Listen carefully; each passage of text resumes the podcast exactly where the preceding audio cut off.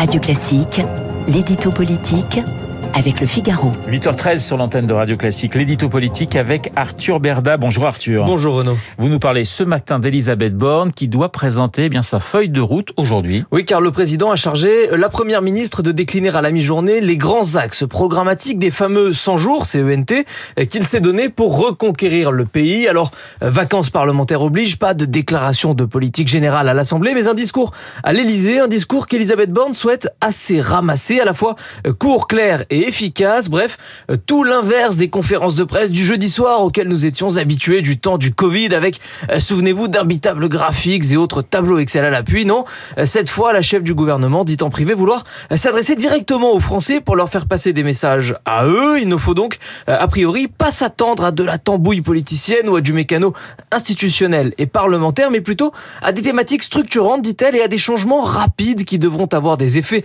très concrets pour le quotidien. Justement, est-ce qu'on sait quelles seront euh, les annonces prévues Eh bien, le propre de ce genre d'intervention, c'est toujours de se ménager autant que possible un petit effet de surprise en ne dévoilant euh, pas tout le contenu avant, mais euh, sans compter tout ce qu'Emmanuel Macron a déjà défloré, il y a tout de même certaines choses qui ont fuité et certaines choses qui sont attendues. Ce qui a fuité, c'est notamment la réflexion qui a été engagée autour d'une loi à venir sur le numérique et ce qui est attendu, c'est bien sûr le très sensible dossier de l'immigration ainsi que celui autour du plein emploi. Quant au chantier crucial de l'écologie. Il en sera euh, évidemment question, mais rien ne devrait bouger d'ici l'été. Reste enfin donc l'école et la santé, deux thématiques dont Emmanuel Macron avait fait les priorités de son second mandat, deux thématiques auxquelles il a consacré ses deux derniers déplacements, mais deux thématiques sur lesquelles on peine encore à voir ne serait-ce que le début du commencement des grandes révolutions tant annoncées par le président. Alors vous dites que l'écologie attendra l'été, mais est-ce qu'Elisabeth Borne atteindra l'été? Euh, C'est toute la question. Lorsqu'on lui demande en petit comité euh, à quelle date elle présentera son plan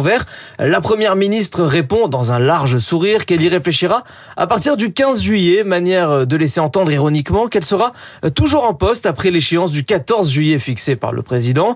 Mais la réalité, c'est qu'au sein de l'exécutif, tout le monde se demande à voix haute si son bail à Matignon résistera à la crise sociale et politique du moment et s'il résistera surtout aux assauts répétés de ceux qui briguent sa place. Parmi eux se trouvent plusieurs de ses ministres, dont les XLR Bruno Le Maire et Gérald, euh, pardon, Bruno Le Maire et Sébastien Lecornu, ainsi justement euh, que Gérald Darmanin, lequel est en odeur de sainteté à l'Elysée où Emmanuel Macron l'apprécie chaque jour un peu plus. De là à convaincre le président de sortir du en même temps et d'assumer enfin un virage à droite, il n'y a qu'un Rubicon et il ne reste plus qu'à le franchir. L'édito politique signé Arthur Berda. Attention, un journaliste politique peut en cacher un autre.